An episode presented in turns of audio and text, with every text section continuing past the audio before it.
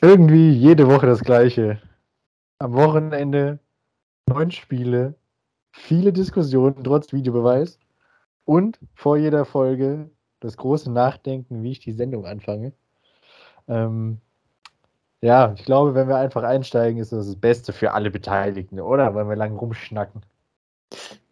Ja, wenn, du hast ja viel Videobeweis wieder angesprochen, also erstmal auch ein Hallo von mir.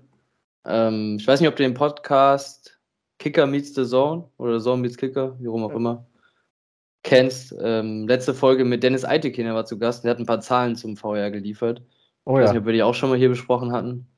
Ja, Aber es ging auf jeden Fall darum, dass Deutschland im internationalen oder europäischen Vergleich auch die schnellsten sind, was den VR angeht. Die durchschnittliche Zeit liegt da ungefähr bei, boah, lass mich irgendwie 75 oder 78 Sekunden irgendwas in dem Dreh, liegt die durchschnittliche Zeit eines VR-Eingriffs. Ähm, das heißt, vieles geht natürlich deutlich schneller, manches dauert auch ein bisschen länger. Und tatsächlich so die Entscheidung, ich glaube mittlerweile, es gab an die 1000 Überprüfungen und tatsächlich geänderte Entscheidungen waren nur um die 100, also um die knapp 10 Prozent, 10 Prozent, irgendwie sowas, was ah, ja. geänderte Entscheidungen angeht. Ähm, ja, das nur mal so nebenbei. Also so präsent, wie wir ihn vielleicht hier so immer erleben, ist er gar nicht. Aber ich muss sagen, Anfang der Saison irgendwie so ein paar Entscheidungen, die sehr unglücklich waren, gab es dann doch. Also es ist irgendwie der Wurm drin. Also ich meine, ist ja jetzt auch fünf Jahre gibt es einen Videobeweis schon.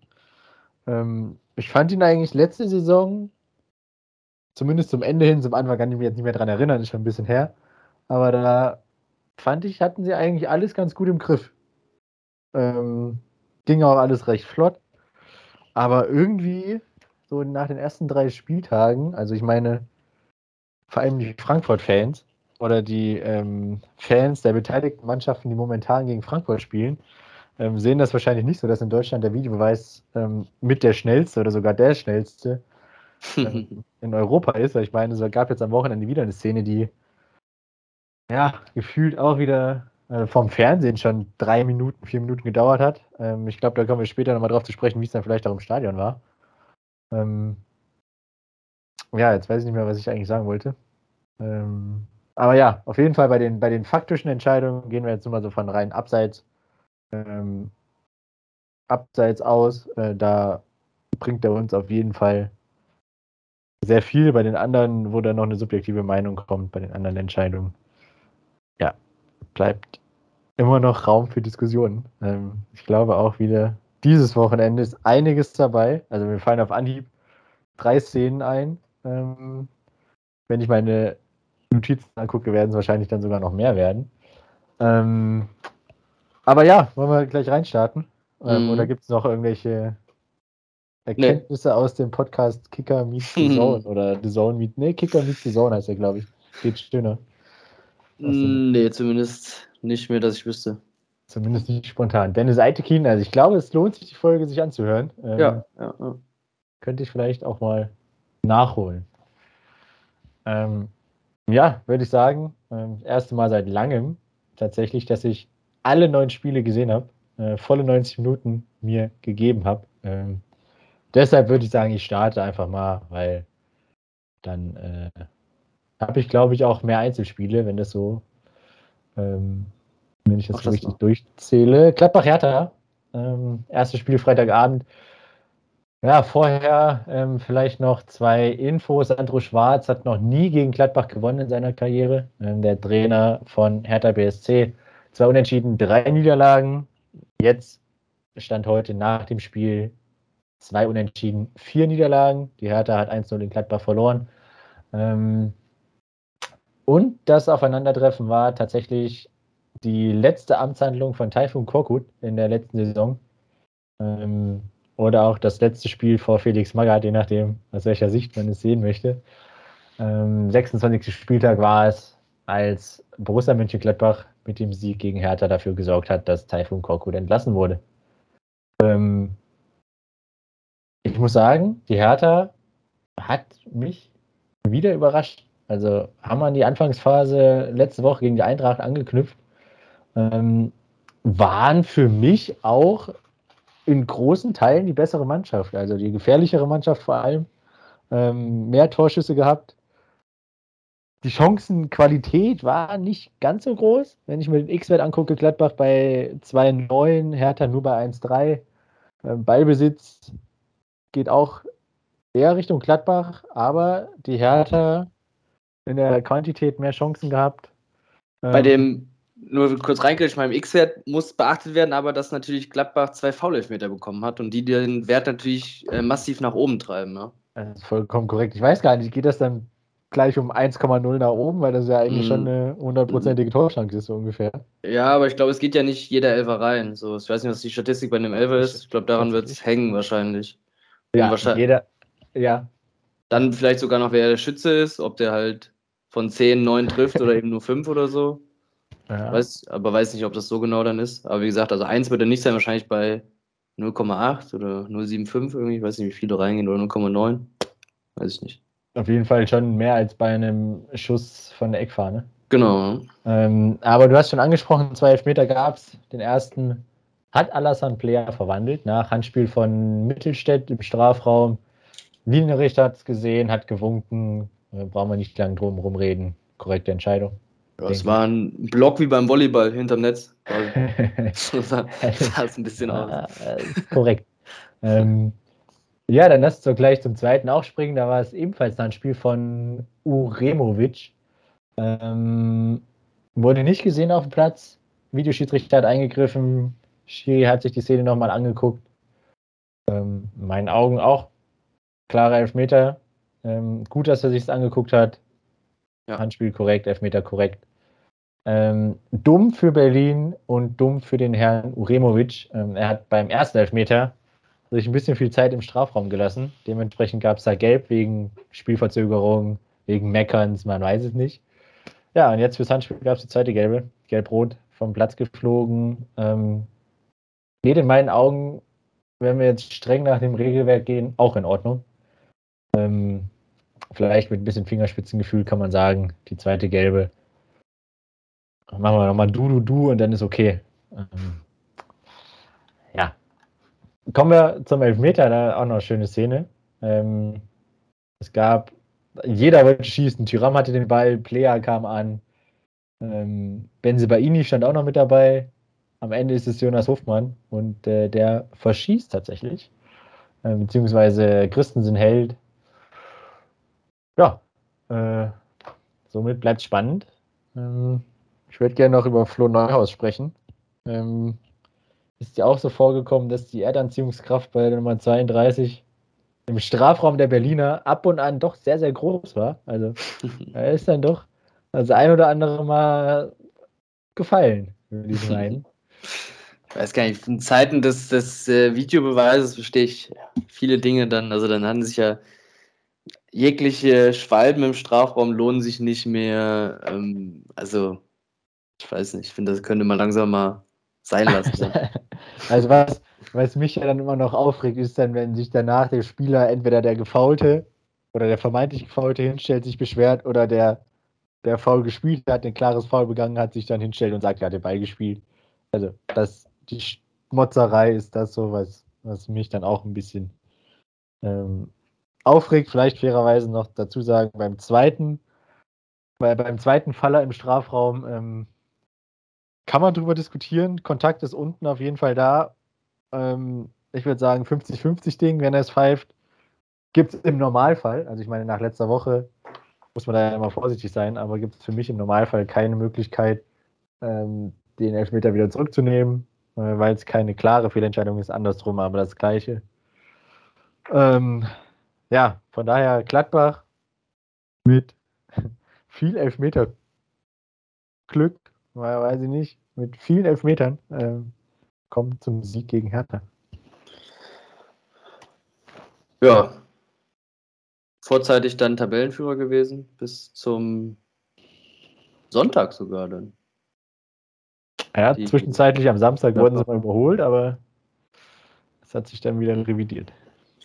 Ja, bisher ergebnistechnisch sehr, sehr gut, leistungstechnisch weiß ich noch nicht. Wie du auch gesagt hast, die Hertaner haben das eigentlich nicht schlecht gemacht und hatten hier und da Möglichkeiten auch selber ein Tor zu erzielen. Und für sie deswegen umso blöder, dass sie nichts mitgenommen haben aus Gladbach.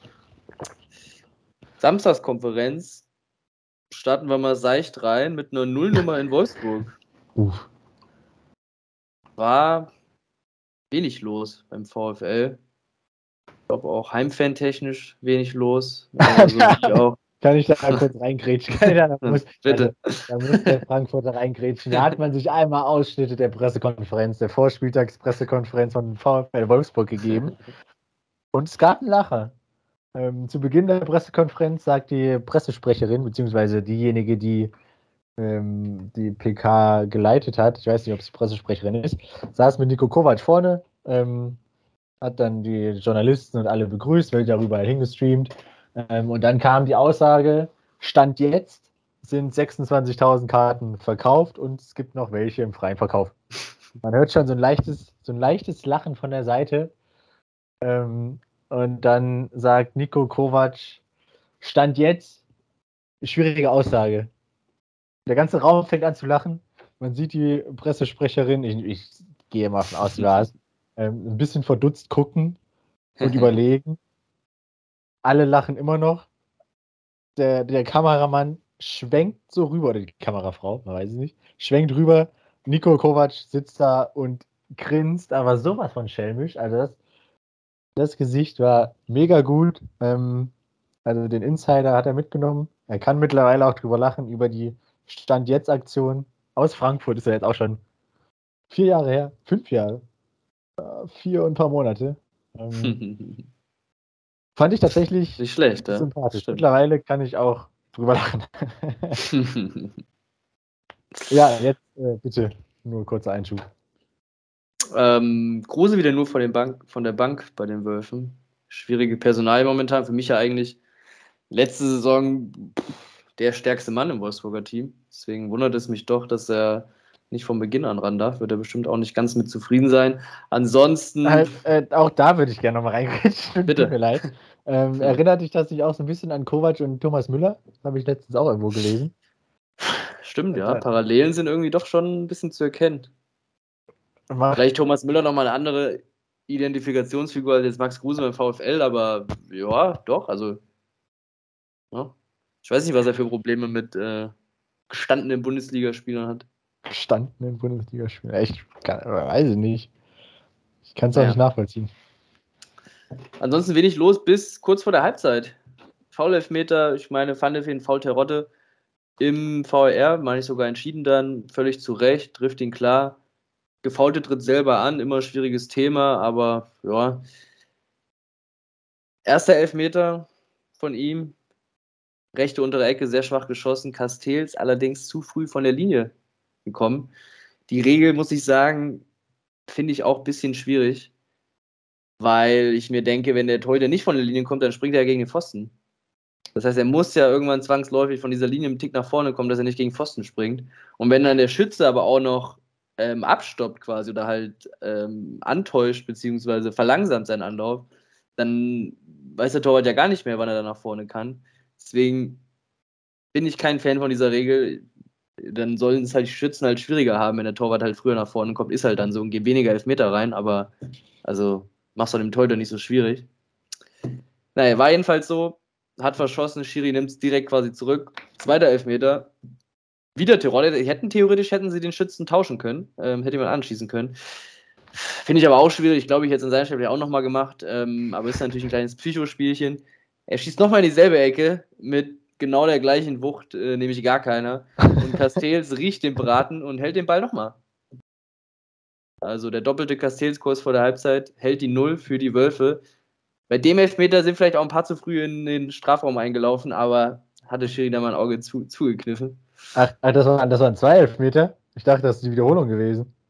Nein, es waren zwei Elfmeter. Erste ja, war der Castells zu früh von der Linie und im zweiten Elfmeter hat er dann nochmal verschossen. Nee, es war tatsächlich aber völlig zu Recht. Sie sahen beide genau identisch aus.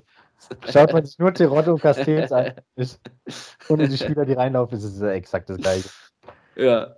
Äh, zweite Halbzeit ähnlich wenig los. Hinten raus fand ich, waren die Wölfe dann doch stärker. 17 zu 10 Torschüsse bestätigen das dann, haben dann sogar einen Treffer erzielt durch Gilavogie.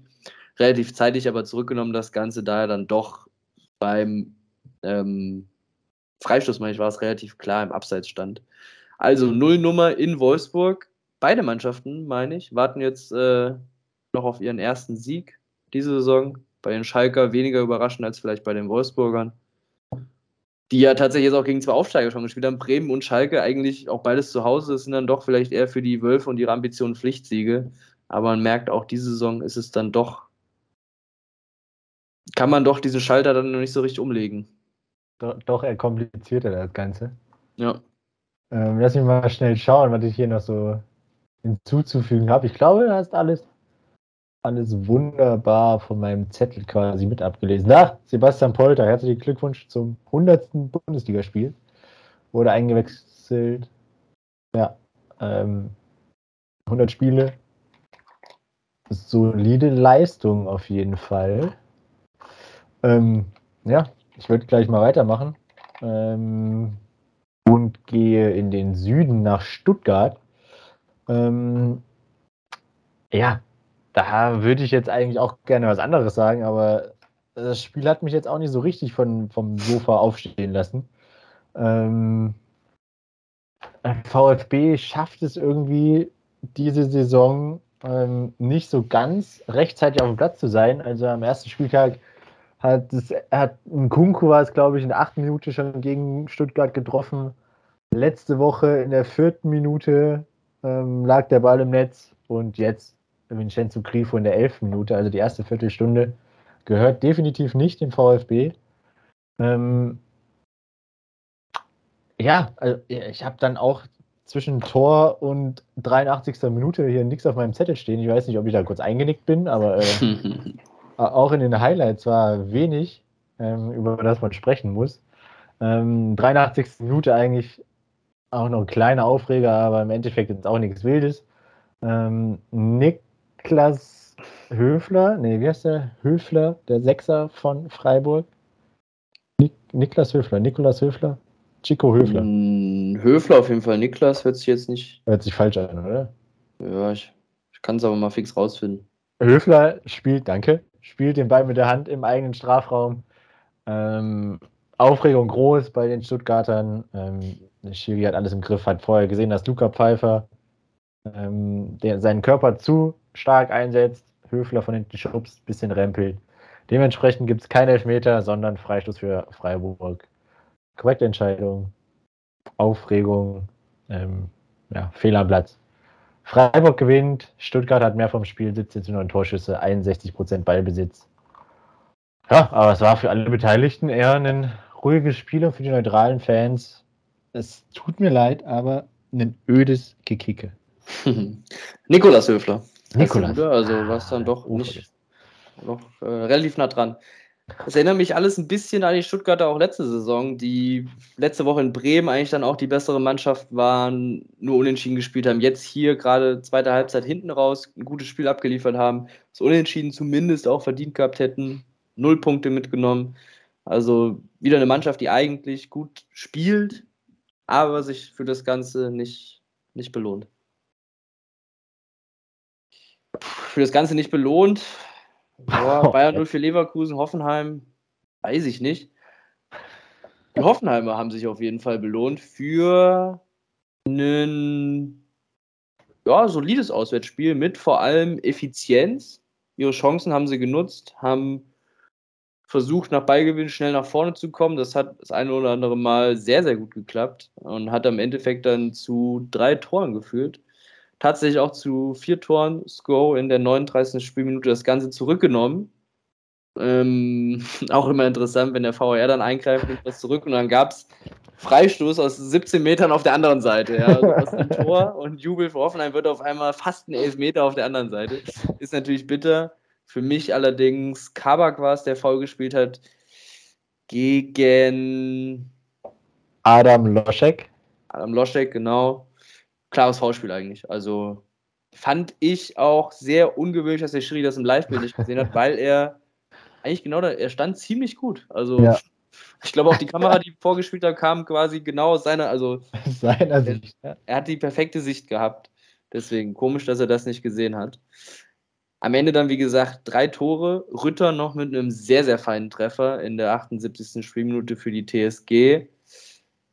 Ja, die Leverkusener. Ähm, kein schlechtes Spiel gemacht, will ich eigentlich sagen. Aber wenn man natürlich dann zu Hause auch kein Tor schießt, ist es schwierig. Man fängt sich drei, vieles davon auch ein bisschen Pech. Das erste Tor abgefälschte Flanke, das zweite Tor wird, glaube ich, Keeper getunnelt. Äh, das dritte Tor ist dann Sonntagsschuss. Also, das sind alles Tore, die so mit ein bisschen Glück auch nicht fallen müssen.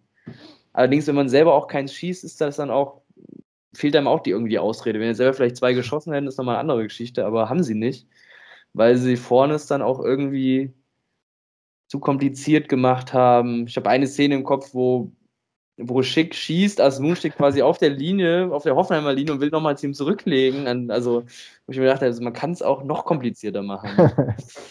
Deswegen, ähm, tiefe, also kleine Krise zumindest schon für die Leverkusen. Ne? Alle Spiele verloren, auch im DFB-Pokal gegen die Weltmacht aus Elversberg, meine ich, war es. ist korrekt. Ähm, ist Seoane der erste Trainer, der geht, diese Saison? Ja, also ich kann mir, ich kann mir gerne mal die Tabelle da zur Hand nehmen, wenn ich mir so die Mannschaften da drumherum so angucke, also ich glaube, dass Bochum sich maximal zum Ende der Saison von ihrem Trainer trennen wird, wenn überhaupt. Ähm, ich glaube, Thomas Reis sitzt da relativ fest im Sattel, egal wie die Saison läuft. Hertha ist immer ein ganz großes Fragezeichen, ne? da weiß man nie so genau, was passiert. Man hört ja aus Leverkusen, dass es eigentlich also zumindest nach außen ist die Kommunikation so, dass Joane noch fest im Sattel sitzt. Ähm, aber ja, drei Spiele, drei Niederlagen, mit der Offensive erst ein Tor geschossen, zweimal zu Hause gespielt. Ist das richtig? Zweimal zu Hause gespielt? Dortmund? Ja, ja, ja, die haben schon zweimal jetzt hintereinander ja. zu Hause gespielt. Ja.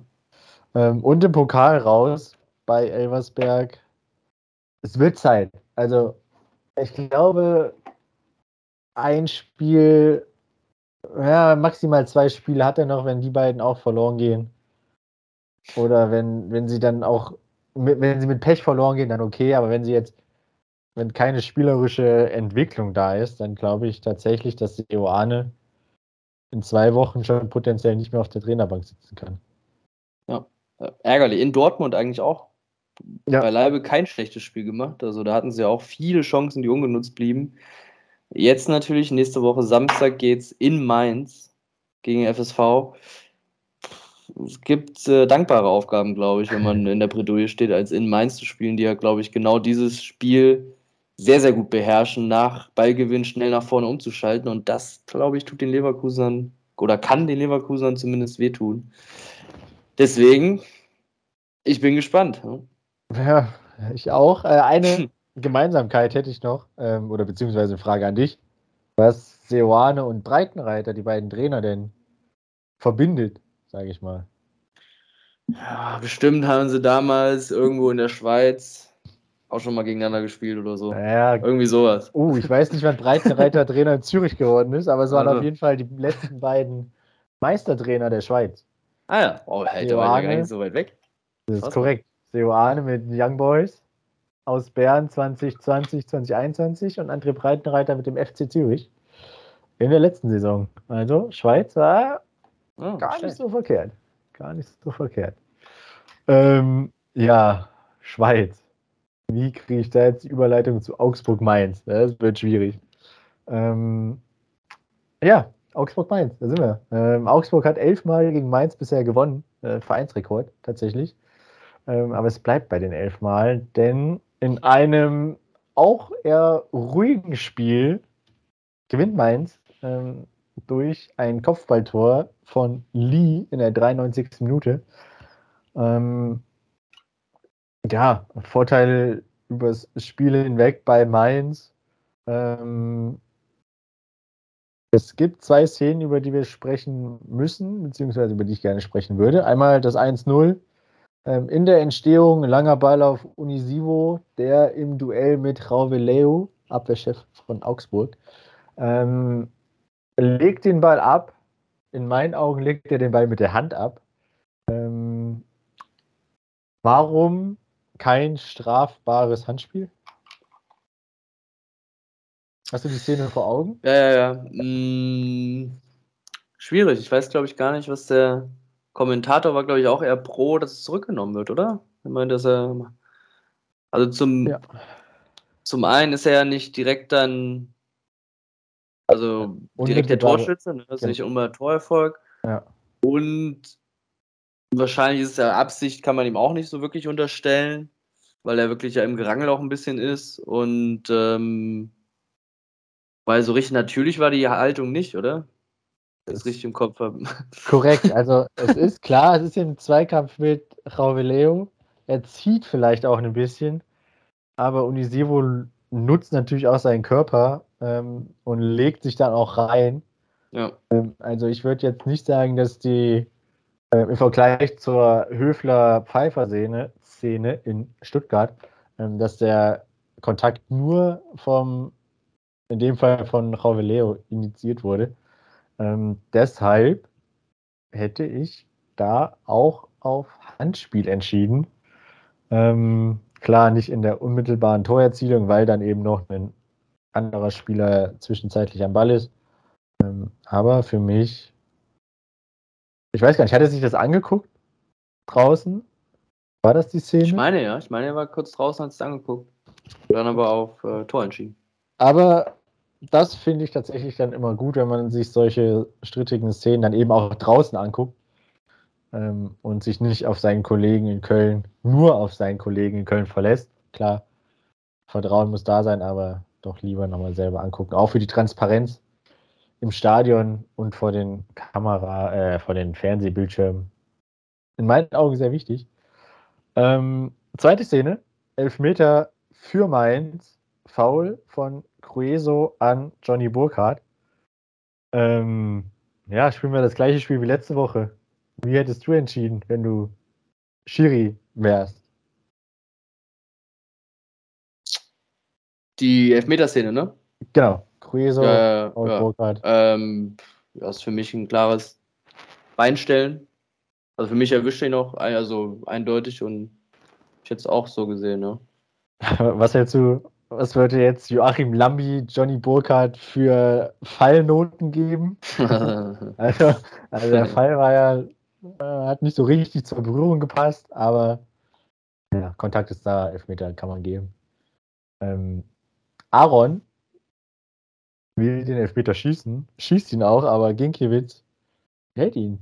Ähm, er macht da weiter, wo er letzte Woche aufgehört hat, hält den Elfmeter, ähm, bringt aber leider nichts weil die Mainzer kurz vor Schluss das 2-1 machen. Was auch in Ordnung geht, wenn ich mir so die Statistiken angucke ähm, und dann auch noch den verschossenen Elfmeter mit dazu zähle. Ja, ähm, ja, ich habe nicht weiter viel mehr zu dem Spiel hinzuzufügen. Ich gucke nur mal ganz kurz, was ich noch stehen habe, aber ich glaube, das ist äh, nichts Spannendes mehr, außer dass der Elver von Aaron 1 zu 1 die Kopie war wie der Elver von Terodde. Gleiche Ecke, gleiche äh, Intensität. war sehr, sehr ähnlich, außer dass er nicht zwei Anläufe dafür gebraucht hat, sondern es hat alles in einem geklappt. Ja. Hat er sich wahrscheinlich in der Halbzeit mal schnell angeguckt. Ja, ja, möglich. Ja, dann würde ich sagen, ist soweit. Spiele des Spieltags. Ähm, ich habe aufgepasst. Ich bin dran. Du hast letzte Woche angefangen. Ähm, ich fand es ein bisschen schwierig, ähm, einen rauszupicken. Also so vom, von, von der Mannschaftsleistung her hätte ich gern einen aus Bremen genommen. Aber da ist mir jetzt keiner so aufgefallen, der das Spiel so sehr geprägt hat wie Kingsley Coman für die Bayern. Ähm, Wobei auch bei den Bayern, also Leroy Sané hat in meinen Augen auch krass gut gespielt, ähm, offensiv. Unfassbar gut, kommen wir später noch zu sprechen. Ich habe mich für Kingsley Coman entschieden, weil er eben dann auch die Scorer-Punkte beigesteuert hat. Ähm, 1-0 vorbereitet, 3-0 selber gemacht. Dann noch ein Handtor von Manet quasi auch vorbereitet. Und äh, das, das reguläre 4-0 dann tatsächlich vorbereitet und dann den Elfmeter rausgeholt. Also die Liste der Arbeitsnachweise von Kingsley Coman am Sonntagabend in Bochum ist sehr, sehr lang. Ähm, er war kaum zu halten für die Hintermannschaft. Ähm, Spielfreude, grandios. Ähm, deshalb habe ich mich wie der Kicker für Kingsley Coman entschieden. Und das auch nach seinem ersten Spiel, nachdem er rot gesperrt war. Das ist korrekt. Ersten beiden Saisonspiele dieser Saison. Ja, ich habe mich ähm, nicht für einen Spieler vom FC Bayern entschieden, obwohl das natürlich ja sehr naheliegend war eigentlich. Auch Leroy Sané ein super Spiel gemacht. Ja. Ähm, ich habe mich nach Berlin begeben und bin da bei Geraldo Becker gelandet, der beim 2 zu 1 Sieg kommen wir gleich noch zu für Union Berlin eine Vorlage beisteuert, ein Tor selber erzielt, immer wieder gefährlich aufgetaucht ist und die Leipziger genau da ärgern konnte, wo sie es gar nicht haben konnten. Und ja, deswegen habe ich mich für, für ihn entschieden. Ja, Geraldo Becker, also als du gesagt hast, ich habe mich nicht für einen Bayern-Spieler entschieden, ich hatte die Kicker-Elf Spieltags offen, habe ich meine Maus schon Richtung Geraldo Becker bewegt. ähm, ja, gute Wahl. Ähm, und mit diesem Schlusswort schicke ich dich jetzt ins altehrwürdige Westfalenstadion nach Dortmund. Ja, Dortmund gegen Werder Bremen. Und Bremer sangen am Ende, ähm, Werder Bremen ist wieder da aus dem Bremer Block. Und ja, ich glaube, so kann man auch zusammenfassen, was hier passiert ist.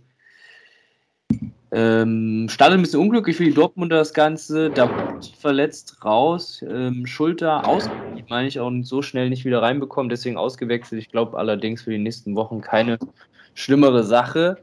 Emre Can wurde eingewechselt, was für die Dortmunder im Endeffekt, glaube ich, äh, nicht ganz so gut war, denn seine Leistung war doch äußerst unglücklich, ähm, gerade gegen Ende hin. Ansonsten das Spiel Dortmund war nicht so spielbestimmt, tatsächlich auch wenn man sich die Zahlen anguckt. Sie haben zu Hause nur eine Ballbesitzquote von 49 Prozent. Also der Aufsteiger aus Bremen hat eine höhere Ballbesitzquote gehabt in diesem Spiel, hat auch ein super Spiel abgeliefert. Am Ende 14 zu 6 Torschüsse. Torschüsse. Am Ende der ersten Halbzeit liegen sie aber 1 zu 0 hinten, weil Julian Brandt aus der zweiten Reihe mal abzieht. Genauso wie Guerrero in der 77. Spielminute 2 zu 0. Dortmund führt, verkehrte Welt, weil eigentlich ist Bremen Minimum mal ebenbürtig, wenn nicht sogar vielleicht ein Tick besser und sie hatten auch die Chancen. Haben sich allerdings Zeit gelassen bis zur 89. Minute. Und das ist jetzt ein Novum. Noch nie hat ein Bundesligist zur 89. Minute 0-2 hinten gelegen. Ah, ja. Und das Ganze dann am Ende noch gedreht in ein 3 2. Einige Male gab es dann schon unentschieden, aber ein Sieg für die zurückliegende Mannschaft gab es noch nie tatsächlich. Und es ging dann doch relativ fix. Torschützen allesamt, meine ich, eingewechselt, oder? Wenn ich das hier richtig sehe. Buchanan ist der Erste mit einem Außenrissschuss. Schmidt, der Zweite, auch eingewechselt für Bittencourt. Mhm. Und Berkey, oh, wir hatten es schon letzte Woche. Burke, glaube ich. So, also schon letzte Woche. Ersten Zeit hier, ja. Mit dem 3 zu 2 in der Nachspielzeit. Alle drei eingewechselt. Werder Bremen gewinnt 3 zu 2. Die Fans singen, Werder Bremen ist wieder da. Unfassbar. Emre Can bei, ich glaube, zwei der drei Gegentore sehr, sehr unglücklich ausgesehen, als äh, ja, wäre ein bisschen abwesend. Auch die ganze Dortmunder Hintermannschaft hat vieles an letzte Saison erinnert. Mats Hummels hat das auch gesagt, dass so Passivität nach Führung sich eingeschlichen hat. In diesem Spiel allerdings fand ich es nicht nur nach der Führung, sondern im ganzen Spiel fand ich Dortmund nicht, nicht wirklich äh, gut. Und Werder Bremen völlig verdient drei Punkte mitgenommen in einer wilden, wilden Schlussphase. Ole Werner macht den Edin Terzic, würde ich sagen. Letzte Woche Terzic den Sieg in Freiburg eingewechselt, auch drei Tore eingewechselt. Jetzt Ole Werner kann es auch. Und auch äh, ich sage, dass Werder Bremen das Ding verdient äh, gewonnen hat in Dortmund. Ähm, Edin Terzic hat es dann leider verpasst, seinen Rekord, den er tatsächlich letzte Woche schon aufgestellt hat, ähm, dass er der erste Trainer des BVB war, ist, der neun Bundesligaspiele in Folge gewinnt. Ähm, das hätten jetzt zehn sein können, aber Werder Bremen hat was dagegen. Ähm, somit Terzic zwar den Rekord aufgestellt, aber er steht bei neun. Also jetzt wird ja. die Zweistelligkeit dann irgendwann angegriffen, aber dazu muss er jetzt erstmal wieder gewinnen. Ähm, ja, kommen wir zum Topspiel und dem nächsten Ergebnis, was wahrscheinlich den Fans des FC Bayern München sehr gefallen wird. Denn du hast es schon angesprochen, Union Berlin hat 2 zu 1 gegen RB Leipzig gewonnen. Ähm, ja, also wenn man sich die Statistiken anguckt, spricht vieles dagegen. Ähm, 7 zu 16 Torschüsse, 26 Prozent Ballbesitz für Union. Das heißt dann im Umkehrschluss 74, ja, ist korrekt, was ich hier aufgeschrieben habe, Prozent für Leipzig. Ähm, Zweikampfquote ausgeglichen, Ecken 13 zu 1 für Leipzig. Ähm, aber ja, die 16 Schüsse aufs Tor waren qualitativ jetzt nicht ganz so hochwertig. Ähm, es hat auch lange Zeit gedauert, bis äh, dann äh, Timo Werner mal das erste Mal vorstellig geworden ist im Strafraum, äh, als er dann den Pfosten getroffen hat, der 19. Vorher, sieben Minuten vorher, 12. Minute, gab es eine Szene im Strafraum der Berliner. Christopher Drimmel gegen Timo Werner. Ähm, Schiedsrichter, der von dir zu Beginn der Folge angesprochene Dennis Altekin, steht auch gut. Ähm, ja, kommen wir zuerst mal zur Szene. Muss ich auch erstmal erklären, hier ist ja unfassbar. Ähm, Trimmel und Werner laufen quasi parallel zur 16er-Linie äh, im Strafraum. Ähm, die Schulter von Trimmel wandert Richtung Timo Werners Oberkörper. Ähm, ist ein leichter Stoß zu erkennen, würde ich sagen. Und dann, während Timo Werner fällt, tritt Trimmel ähm, Werner aufs Sprunggelenk, auf den Knöchel. Ähm, also zwei Kontakte sind da. Äh, ja. Altekin pfeift kein Elfmeter. Aus Köln gibt es auch keinen Mucken, zumindest für die Fans im Stadion und für die Fans vor den TV-Bildschirmen, was für sehr, sehr viel Verwunderung gesorgt hat. Ähm, wie hast du die Szene gesehen und wie schätzt du das Duell ein? Ja, ich würde fast sagen, so die eine der meistdiskutierten Szenen vom, vom Wochenende. Ich fand es auch sehr schwierig. Erst habe ich immer dazu tendiert, dass ähm, obenrum dieser Rempler zu wenig ist und Werner aufgrund dieses Rempler schon quasi zu Boden geht und weil er zu Boden geht, dann Trimmel ein bisschen auf seine Wade irgendwie dann drauf tritt. Da das aber alles auch so ein bisschen zeitgleich passiert und nicht wirklich so einfach in der Abfolge so ist, finde ich es wieder ein bisschen schwieriger. Ich kann aber damit leben, dass man sagt, dass es halt ein Graubereich ist, wo man sagt, es ist eben nicht schwarz, nicht weiß. Und dann ist es halt eine Entscheidung, die ein bisschen irgendwie zum Spielverlauf, zum, zur Linie vom Schiri passen muss. Und dann könnte ich, glaube ich, damit d'accord gehen, dass er nicht auf Ever entschieden hat. Hm.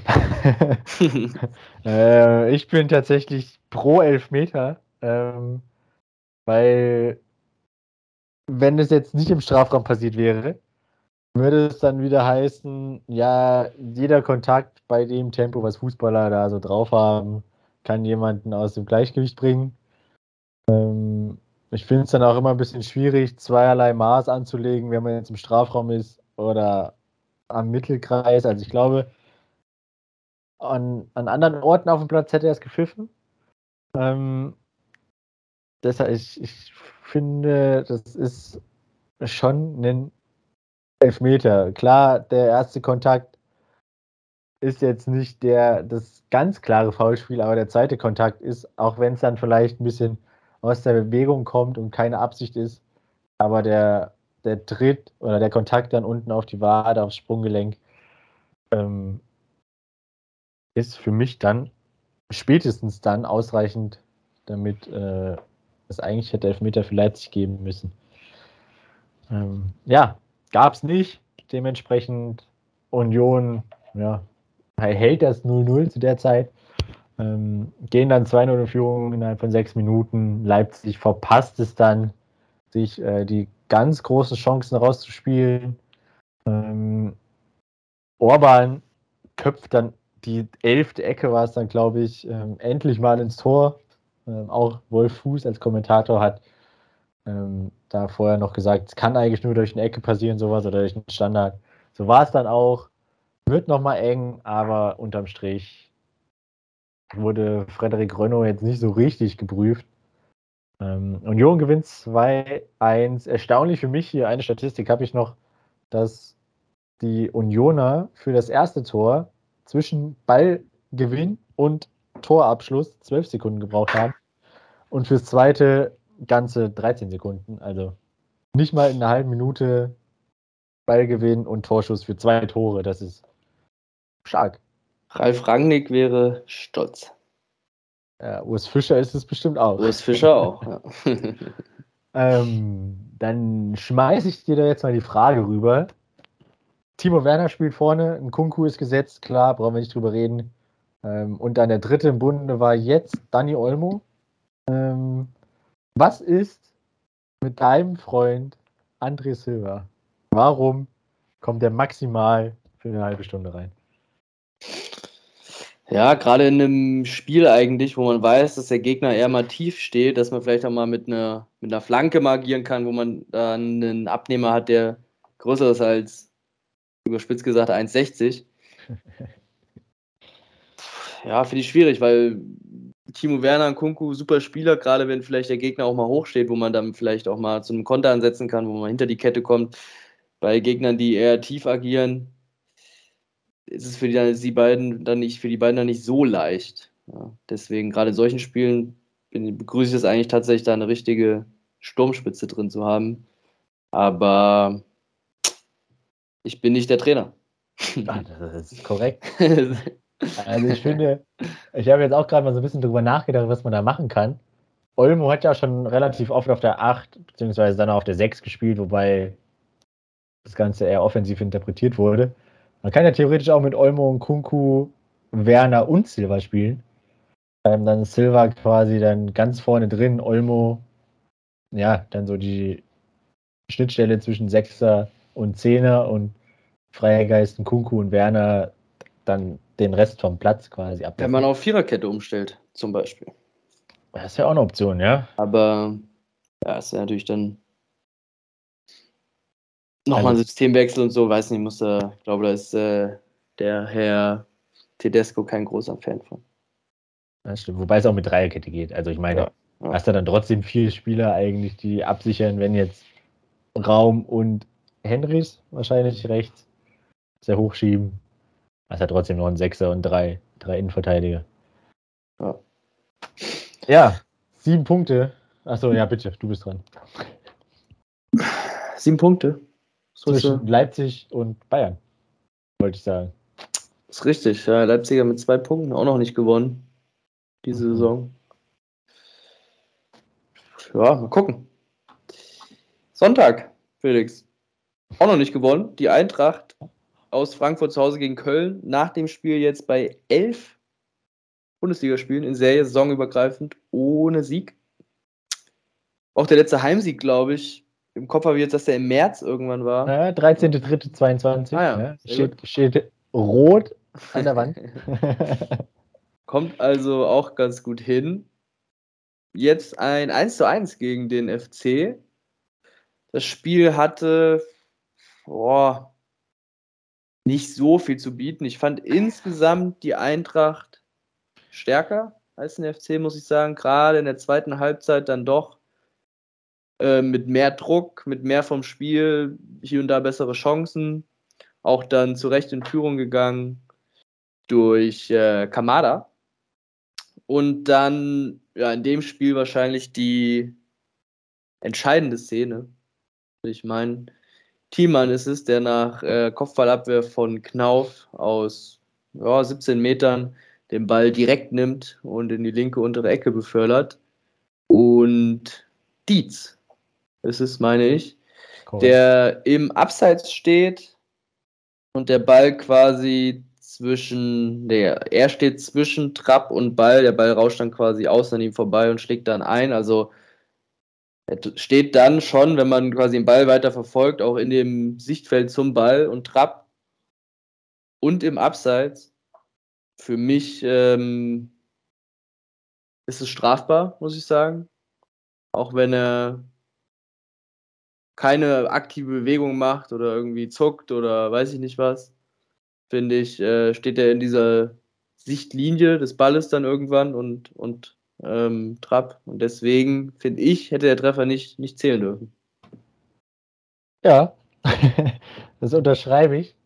Ähm, hast es auch schön diplomatisch und ruhig ausgedrückt. ähm, ich kann es versuchen, aber also mein Gemütszustand am Samstag war weit davon entfernt. Also am, am Sonntag, meinst du? Am Sonntag, ja. Entschuldigung. Ja, ich war, ich war jetzt schon noch bei letzter Woche, da war, da war es am Samstag. ja. Aber ich sehe dann, da habe ich gerade zwei Punkte angesprochen, warum die Eintracht das letzte Mal am 13.03. gewonnen hat. äh, anderes Thema. Ähm, ja, ich sehe auch, das ist ein strafbares Abseits von Dietz, ähm, auch wenn er, er, er steht ja einfach nur da, er macht keine Bewegung, er zuckt nicht, wie von dir schon angesprochen aber trotzdem irritiert er Trapp. Ich weiß nicht, ob er den hält, wenn da jetzt keiner vor ihm steht, aber ja, darum geht es ja nicht. Das ist ja auch nicht der Maßstab, wie wir am ersten Spieltag in. Köln erlebt haben, dass äh, ja, das es nicht darum geht, ob er ihn halten könnte. Ja. Das ist korrekt. Ich muss auch sagen, sonst bin ich kein Freund davon, der sich dann nach dem Spiel noch hinsetzt und eine halbe Stunde auf irgendwelche Interviews wartet. Diesmal habe ich es gemacht. Also ich meine, als Frankfurt-Fan weiß man ja, dass sowieso Kevin Trapp zum Interview kommt. Es, ja, es gibt kein Fußballspiel, wo Kevin Trapp kein Interview gibt hinterher. Ähm, Olli Glasner und Steffen Baumgart sind sowieso immer relativ coole Interviewgäste. Ähm, und der Tenor, zumindest von den dreien, war eigentlich relativ deutlich, ähm, dass es abseits war. Auch Steffen Baumgart hat gesagt, dass, er hat jetzt nicht ganz klipp und klar gesagt, es war abseits, aber er hat gesagt, äh, wir dürfen uns nicht beschweren, wenn das Tor abgepfiffen wird.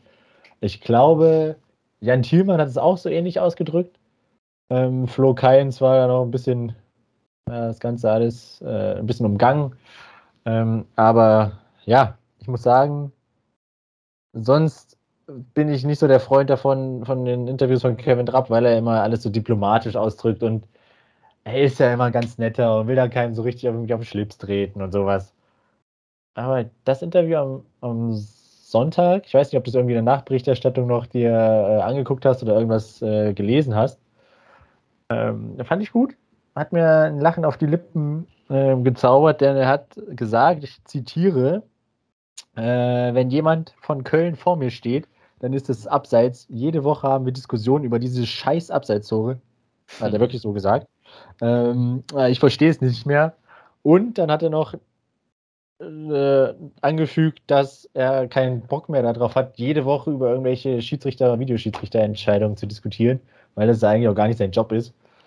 Ähm, er hat auch angesprochen, dass es am Samstagabend ein Elfmeter war für Leipzig. Äh, ja, also ich würde mal sagen, Videoschiedsrichter in Köln und der FC auf der anderen Rheinseite bis jetzt in der Liga ein gutes Match. Ähm, ja. Stimmt, ja. Ist natürlich äh, Heimspiel für die Kölner dann bei Video. Das ist richtig. Ich glaube, es ist ja, schwierig. Unglücklich. Ja. Ja, war natürlich die Frankfurter jetzt ähm, in der letzten Woche oder letzten zwei Wochen jetzt mit dem letzten Spieltag dann noch doppelt natürlich äh, benachteiligt, wenn man so will. Das sind theoretisch sechs Punkte, die sie mehr haben könnten. Beziehungsweise ja, nicht sechs mehr, sondern nur vier, genau. nur vier. Also macht dann schon was aus, weil dann wären sie schon mal da vorne äh, Richtung Platz äh, sieben oder Platz acht unterwegs. Demnach ähm, ärgerlich auf jeden Fall. Und für mich auch komisch, also die Prüfung hat eh super lange gedauert. Ähm, ich glaube, da ging es erst ums Linienziehen, wobei ich aber dann in der Wiederholung relativ ja. schnell gesagt, dass eigentlich dies im Abseits steht. Da weiß ich gar nicht, warum man so lange Linie ziehen muss. Und dann wurde Petersen, war der Schiedsrichter, nochmal rausgeschickt und der hat es aber dann draußen nur ganz kurz angeguckt. Ja, es war alles sehr, sehr unverständlich. Was ich, was ich dazu auch nicht verstehe, es gab ja dann, vorher gab es irgendwie so drei Ballwechsel vorher oder was, hat Benno Schmitz eine Flanke gebracht, bei der Dietz auch im Abseits steht, aber dann nicht zum Ball geht und dann auch irgendwie zwei, zweieinhalb Meter weg vom Verteidiger. Ja. Ähm, das hatte man sich dann auch nochmal angeguckt, wo ich mir auch denke, ja, hier, ihr seht doch, dass er da überhaupt nicht eingreift, dass er da sogar weggeht vom Verteidiger. Ähm, Steffen Baum hat hinterher sogar gesagt, dass irgendwie vier Szenen überprüft worden sind bei dem Tor oder vier Spielentscheidungen, was weiß ich. Ähm, hat dann auch für vollkommenes Unverständnis, zumindest auf der Kölner Bank gesorgt. Klar, bei den Frankfurtern wäre man froh gewesen, wenn man dann irgendwie was gefunden hätte. Aber äh, ja, also man muss jetzt hier auch nicht dann wirklich alle Kleinigkeiten dann so überprüfen. Bei Abseits okay, aber ja, nicht jeder Kontakt. Da meine ich jetzt so ein ja. Rempler mit der Schulter oder halt mal so ein, ähm, ja, weiß ich nicht, so die Hand am, am Arm, ah, ich weiß es nicht, halt so die ganz, ganz kleinen Kontakte muss man jetzt nicht alles überprüfen. Ähm, ja, äh, vom Fernseher hat es sich angefühlt wie drei Minuten. Ähm, wie war es denn im Stadion? Hättest du dir gewünscht, sind wir jetzt auch beim Thema, ähm, dass man vielleicht auch die Spielszenen, die man überprüft in Köln, äh, dass man die dann vielleicht auf den Videoleinwänden im Stadion zeigt?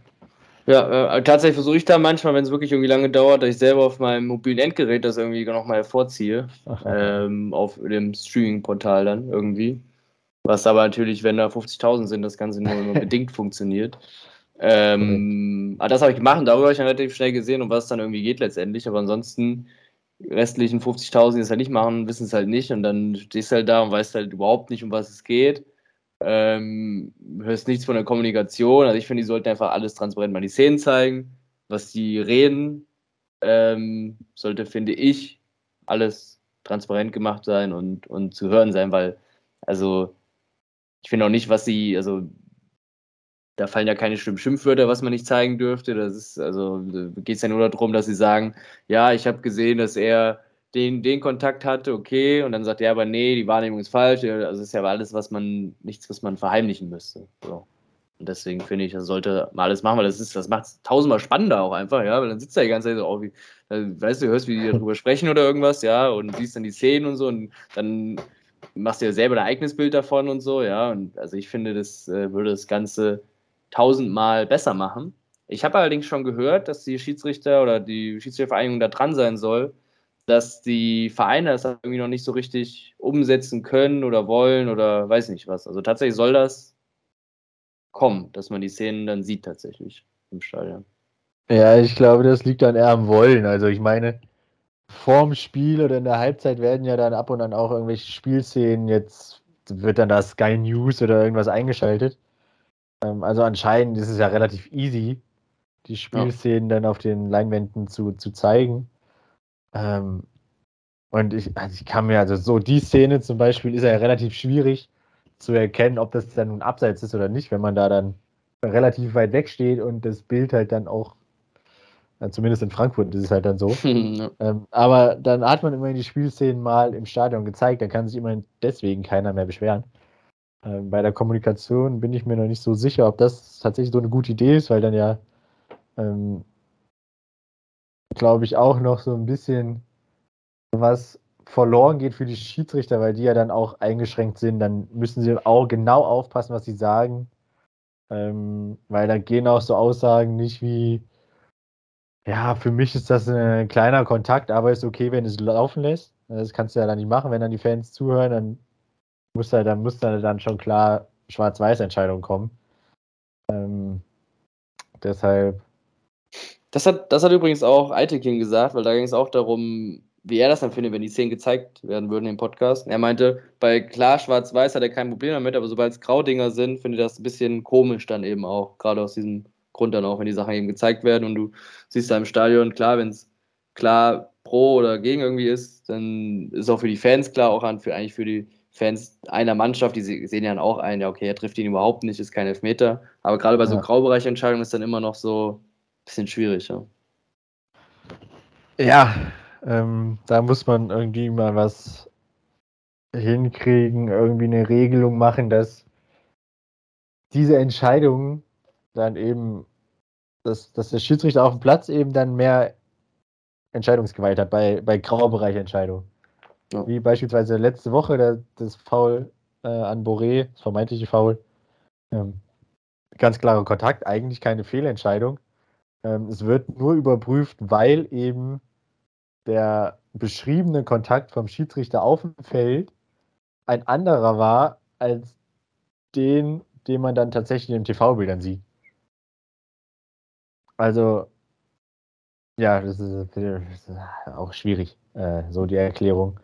Ähm, aber naja, äh, sowieso schon äh, weit zurück und bei Abseitsentscheidungen dachte ich eigentlich, dass die relativ easy sind. Entweder ist es Abseits oder nicht, aber anscheinend ist es nicht so. Ähm, es ist ja auch die Kommentatoren bei The Zone, ich weiß jetzt nicht, wer es war, haben auch gesagt, dass sie das in ihrer Schulung vor der Saison, da gab es dann auch mal so eine Abseitsschulung und neue Regelungen und sowas, alles bliblablub, ähm, das anders gelernt haben, aber nun gut, muss man mit leben, kann man jetzt nicht mehr revidieren. Ähm, vielleicht noch als kleinen Nachschub, ich fand die Linie sowieso ein bisschen äh, undurchsichtig. Ähm, auf beiden Seiten in der eigenen Hälfte wurde schneller gepfiffen als dann äh, im Angriffsdrittel, also sowohl gegen die Kölner ähm, als auch gegen die Frankfurter. Irgendwie ein bisschen, ein bisschen undurchsichtig alles. Ähm, aber ja, unentschieden in Frankfurt. Äh, gerne weitermachen. Super, Gesundheit. Danke. Das Wort zum Sonntag, am Dienstagabend. ja. Ähm, na, ich bin dran, ne? Kann das sein? Äh, ja. Ja, dann schließen wir den Spieltag ab mit einem furiosen FC Bayern. 7-0 gewinnen sie in Bochum. Ähm, letzte Saison haben sie auch 7-0 gewonnen, aber da zu Hause ähm, vielleicht dann die Hoffnung für Bochum, dass man dann in der Allianz Arena mit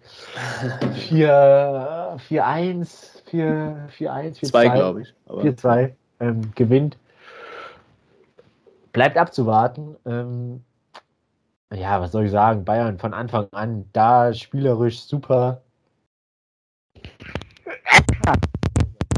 Mal Gesundheit danke. Beim letzten Mal habe ich das ein bisschen besser abgeteilt. Ja, ist danach, nach dem Aufnehmen.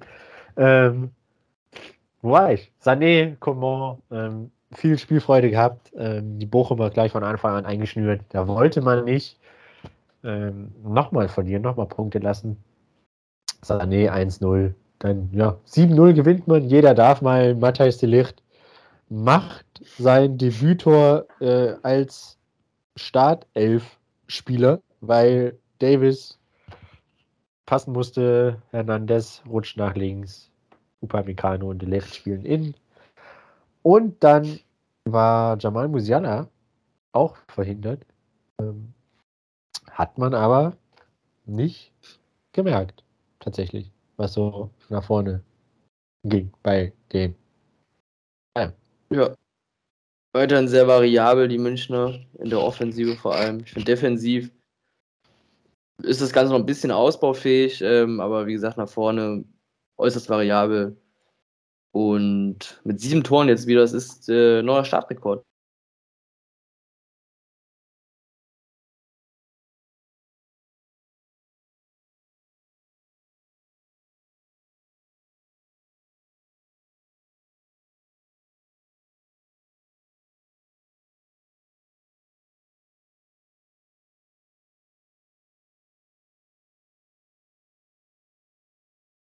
Das wäre schon äh, unglaublich. Deswegen... Trauert, man, trauert man jetzt noch einem Lewandowski nach? Ich weiß nee, nicht. Nee. Also, ähm, das gab ich schnell. ich muss sagen, also, es ist wirklich äh, offensiv, finde ich auch deutlich attraktiver, was da einfach gemacht wird, weil es, glaube ich, so variabel einfach ist. Weil man nicht weiß, wer wo, auch für die Verteidigung finde ich es unfassbar schwer, weil du weißt, du hast ja keinen klaren Gegenspieler über über 90 Minuten, sondern du hast ja die ganze Zeit jemand anderen, ja. Ähm, und da, da sind wir wieder bei Tedesco. Du weißt nicht, von wo die Pfeile angeflogen kommen. das äh, hat Domenico Tedesco mit seiner analytischen Art, finde ich, auch sprachlich grandios ausgedrückt. äh, Mané, Sané, Coman, Grab, Müller, Musiala, weiß schon von Anfang an gar nicht, wer von denen spielt. Und dann, wenn sie auch auf dem Spielberichtsbogen stehen, weißt du halt nicht, wer wo spielt. Das ist richtig. Ja, äh, muss ich dann auch sagen, grandioser Schachzug von Salihamidzic, Kahn und auch Nagelsmann. Also ich glaube, der war, Julian Nagelsmann war auch in, äh, in die ganzen Gespräche involviert. Auch, dass er dann so die, die spielerische Idee gefunden hat, dass wir einfach, ich, ich stelle vier Offensive auf und die machen, was sie wollen. So ja. ungefähr ist es ja. Ähm, und es klappt in der Bundesliga grandios. Man muss auch dazu sagen, es waren, wenn man sich jetzt die ersten drei Spiele anguckt, auch nur die Eintracht, die bisher nicht so richtig reingekommen ist in die Liga. VfL Bochum, von dem man mir schon, war ja schon zu erwarten, dass das zweite Jahr eher schwierig wird. Und dann auch Wolfsburg, die ähm, ja auch eher nicht auf Champions League-Kurs unterwegs sein werden. Ähm, ja, Plätze 14, 15, 18 stand jetzt. Also, so, siehst du. Aber man hat fairerweise, muss man sagen, Leipzig im Supercup geschlagen, wobei, Tabelle, ne, Leipzig auch nur Elfter. Ähm, aber ganz ehrlich, ich glaube, selbst wenn dann da Dortmund kommt, ähm, dass auch die Dortmunder Defensive richtig schwindlig gespielt wird von denen. Wenn die Dortmunder sich so anstellen wie gegen Bremen, befürchte ich das auch, ja, tatsächlich. So. Donnerstag, Felix. Wir haben es letzte Woche vergessen. Donnerstag, letzte Woche war ähm, Playoffs. Die Kölner haben gespielt gegen Fehervar für die Conference League, richtig? Playoffs für die Conference League? Vollkommen korrekt. Das Ganze nach einer frühen roten Karte am Ende mit 1 zu 2 verloren. Das heißt, äh, sie müssen jetzt wieder Gutmachung betreiben, wenn sie international spielen wollen. Das wäre doch wirklich sehr, sehr bitter. Also Auswärtsspiel in Ungarn, richtig? Ja. Boah, jetzt haut er alles raus. In Ungarn. Am Donnerstag die Kölner mit einem Tor Rückstand ähm, müssen das Ganze aufholen. Es geht um die Teilnahme am internationalen Geschäft. Ansonsten Donnerstagabend auch noch Auslosung für die Champions League. Interessant für diverse deutsche Vereine. Korrekt. Und dann am Wochenende Bundesliga. Bochumer mit null Punkten starten rein am Freitag in Freiburg. Schwieriges Auswärtsspiel. Ich befürchte dann fast sogar auch, dass sie nach vier Spieltagen immer noch bei null Punkten bleiben. Ansonsten eine volle Konferenz am Samstag. Ähm, Mainz gegen Leverkusen vielleicht schon entscheidendes Spiel für Seoane. Vielleicht noch nicht. Ich glaube, sie geben ihm auch noch eine Woche, selbst wenn er in Mainz verlieren sollte. Ähm, Topspiel Bayern-Gladbach, Platz 1 gegen Platz 2. Gladbach für mich die Saison aber auch noch nicht so sattelfest, eher mit Ach und Krach irgendwie die Spiele gewonnen. Deswegen weiß ich noch nicht. Ja, du meldest dich. Ja, mach erst den Spieltag fertig danach, auch wenn wir schon bei einer Stunde sind, aber ich kann es nicht lassen. Da muss ich dir noch eine Frage stellen. Und am Sonntag dann die Kölner nach ihrem Donnerstagabendspiel. Und die Frankfurter in Bremen. Vielleicht dann mit dem ersten Sieg seit elf Sieglosen. Ja, wollen wir es hoffen. Und ohne VAR-Entscheidung. also nicht nur bei dem Frankfurt-Spiel, auch generell. Ähm, Fände ich cool, wenn wir. Also ohne VAR muss ja dann auch nicht sein, einfach ohne strittigen oder okay. beziehungsweise, wo man einfach sagen kann, dieses Wochenende hat der VAR einen guten Job gemacht. Wie wäre es denn da? Das wären wär wir doch schon. Einen zufriedenstellenden, befriedigenden Job. Ja. Okay, jetzt noch schnell, noch schnell Quickfire, drei Fragen, drei schnelle Antworten. Bleibt Bona Sosa beim VfB? bis nächste Woche Dienstag. Nein. Bleibt Sasa Kalajdzic beim VfB? Nein. Alle guten Dinge sind drei. Bleibt Kevin Trapp bei der Eintracht? Nein. Okay. Dann bin ich gespannt, ob wir nächste Woche viel über Stuttgart und die Eintracht sprechen. Also der Sonntag wird lang. offensichtlich. Gut, dann bis nächste Woche. Tschö.